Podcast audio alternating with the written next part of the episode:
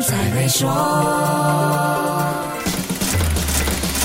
你好，我是黄俊斌。内陆税收局在三月十一号的文告中表示，终止海外收入汇款回国特别计划 （PKPP），个人但不包括合伙业务的海外收入，还有公司包括有限合伙企业 （LLP） 的海外股息收入汇回国内都是免税的。这么一来，在国外工作的马来西亚人，尤其是在邻国新加坡工作的大马人，都可以松了一口气。不过，这并不表示所有汇回马来西亚的海外收入都是免税的。我们应该怎么分辨呢？我请税务。专家孔令龙特许会计师来解说：只要是个人，他就是免税；如果是非个人呢，他只是个股息免税而已啊。所以呢，所有的这些公司呢，如果有其他的收入，好比如呢，你贷款给海外的子公司，你有这个所谓的利息的收入，或者呢，你在海外有成立一些加盟的一些公司、一些计划，有汇回来这些加盟费呢，那些是依然要报税。如果不是个人。人和公司股息方面的海外收入，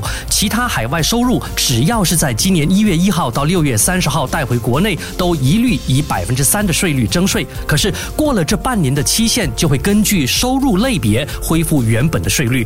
还有一点要特别注意的是，现在宣布的豁免个人和公司股息的海外收入，也不是永久性质的措施。这项豁免会在二零二六年十二月三十一号截止，到时是否会延长豁免优惠，还要看政府的决定。内陆税收局也在文告中说，当局将会在一九六七年所得税法令第一百二十七条文中列出享有豁免所得税海外收入的条件，你可以到那边去参考。好，先说到这里，就祝你报税顺利。更多财经话题，守住下星期一，Melody 黄俊斌才会说。Maybank Premier 一起携手共创致富之道，快到 Maybank Premier Wealth.com/slash rewards 为您寻个量身打造的解决方案，需符合条规。